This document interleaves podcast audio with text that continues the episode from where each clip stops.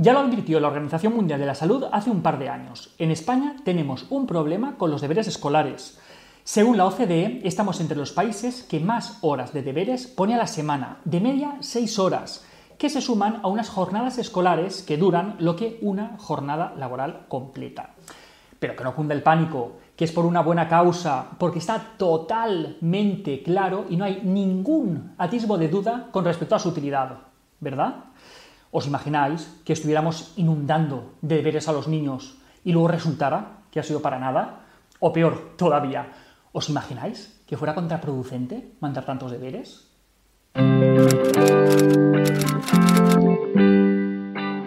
La OMS ya nos echó la bronca hace unos años, pero seguimos R que R. Y su advertencia no era por capricho, es que este incremento en la presión a la que estamos sometiendo a los alumnos se acaba traduciendo en problemas de salud, como por ejemplo dolores de cabeza, mareos, dolores abdominales, de espalda, nerviosismo, tensión, tristeza, entre otros. Antes de meternos a abordar otras cuestiones, es importante hablar de algo que ha sido denunciado en numerosas ocasiones, y es que los deberes escolares son una fuente de desigualdad entre los alumnos. Sí, sí, los deberes generan desigualdad. Y no lo digo yo, lo dice un informe reciente de la OCDE.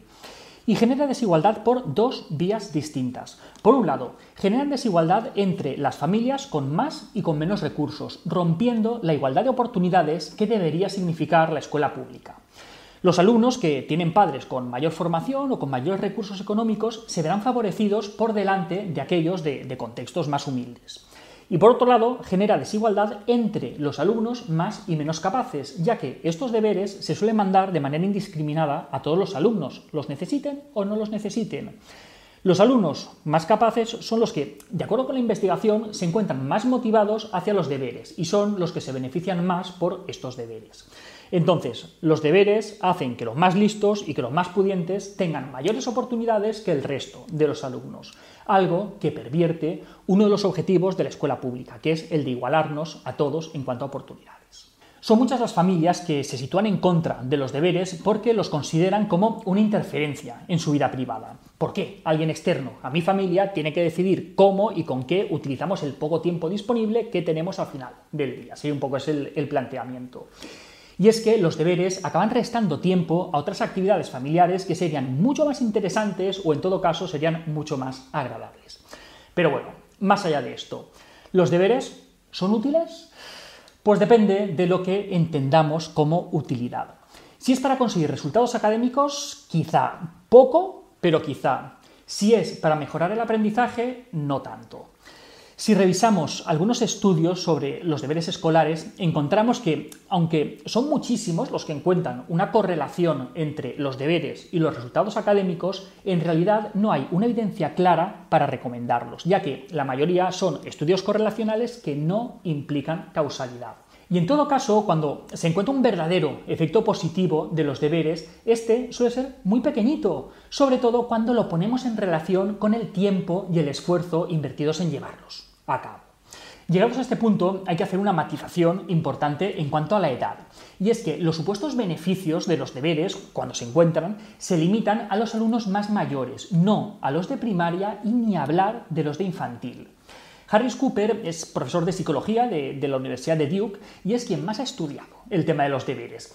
Y aunque Cooper es un firme defensor de los deberes, él mismo reconoce de manera literal en un artículo que publicó en 1989 que no existen pruebas de que ninguna cantidad de deberes mejore el rendimiento académico de los alumnos de primaria. Ninguna cantidad de deberes mejore el rendimiento de los alumnos de primaria.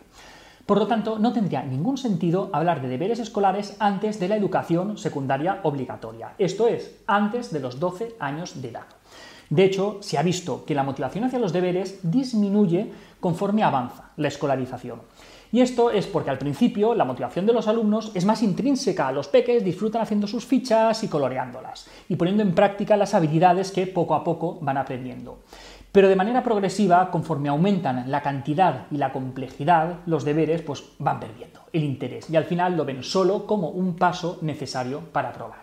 Entonces, si ponemos en duda la utilidad meramente académica de los deberes, es cuando muchos nos dicen, Claro, es que no se trata tan solo de los beneficios académicos que puedan tener los deberes, es que también proporcionan una serie de beneficios no académicos que hacen que ya solo por eso merezcan la pena. ¿Cuáles serían estos beneficios no académicos? Ayudan a ser más responsables, ayudan a generar hábitos de estudio, a manejar mejor el tiempo, a ser más responsables. Pues bien, ¿dónde está la evidencia?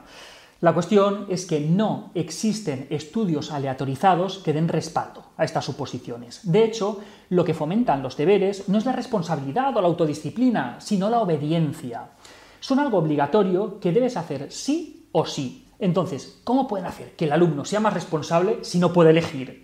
Tampoco ayudan a manejar mejor el tiempo, ya que las fechas de entrega no suelen ser flexibles. Otra vez estamos hablando más de seguir órdenes que de gestionarse ellos mismos. Y entonces, ¿qué podemos hacer? Han habido varios intentos de racionalizar los deberes que, se mandan a los alumnos, desde una más o menos tímida regulación hasta algunos centros en los cuales están terminantemente prohibidos. Seguro que os suena la, la regla esta famosa de los 10 minutos para limitar el tiempo de los deberes.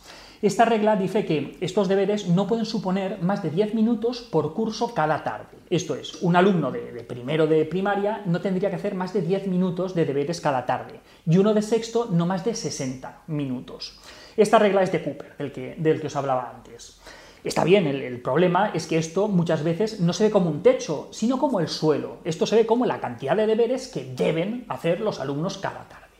Entonces, ¿cómo podemos enfocar este tema? ¿Que se prohíban? Quizá no es necesario llegar a este extremo, que, ojo, tampoco sería ninguna locura, todo sería dicho. Para empezar, sería bueno un cambio de enfoque.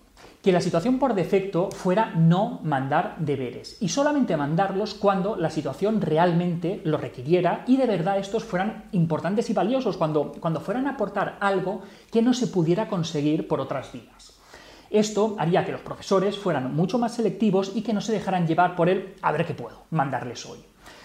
Esta medida muy probablemente haría que disminuyera la cantidad de los deberes y que aumentara la calidad de los mismos. También cuando se manden deberes sería recomendable que esas actividades fueran diseñadas por el propio profesor, que implicara un esfuerzo por su parte, más allá de, fotocopiar un puñado de hojas o pedir las actividades 3, 4 y 5 de la página 57 del libro. De esta manera los profesores serían más selectivos, serían más reflexivos y serían más creativos y esto redundaría en mejores actividades y más racionales para los alumnos. De esta manera los profesores serían más selectivos, más reflexivos y más creativos y esto al final redundaría en mejores actividades y más racionales para, para sus alumnos. También estaría bien acabar con la política de unos mismos deberes para todos los alumnos. Una misma actividad puede ser redundante e innecesaria para un alumno, puede ser demasiado complicada para otro, puede ser totalmente carente de interés para un tercero y puede ser súper útil para otro para afianzar las, las ideas que tiene. Los deberes tendrían que estar individualizados para, cada alumno y además deberían estar coordinados por los diferentes profesores de una clase para, para evitar la acumulación de deberes en los mismos días o en las mismas épocas del curso. ¿Os acordáis que antes os decía que los deberes contribuyen a incrementar la desigualdad entre los alumnos? Pues por este mismo motivo hay algunos que opinan que en secundaria podría ser una buena idea ampliar un poquito la jornada escolar para que los alumnos en el propio centro realizaran estas tareas cuando las tuvieran y además con la supervisión y con el apoyo de, algún profesor. En definitiva, ¿qué no sería mala idea quitar el piloto automático de los deberes y dejar de mandarlos por defecto? Hacerlo solo cuando de verdad fuera necesario y cuando fuera a aportar algo al alumno que no pudiera obtener de otro modo respetando, en la medida de lo posible, las necesidades e intereses de, cada alumno particular. Si os interesa este tema y queréis ampliar información, os recomiendo este libro de Alficon. Se llama El mito de los deberes y aquí aborda con muchísimo más detalle lo que os he contado brevemente en, en este vídeo. Y hasta aquí otra píldora de psicología. Si os ha gustado tenéis muchos más vídeos y artículos en el canal de YouTube y en albertosoler.es. Y en todas las librerías nuestro libro Hijos y Padres Felices. La semana que viene más. Un saludo.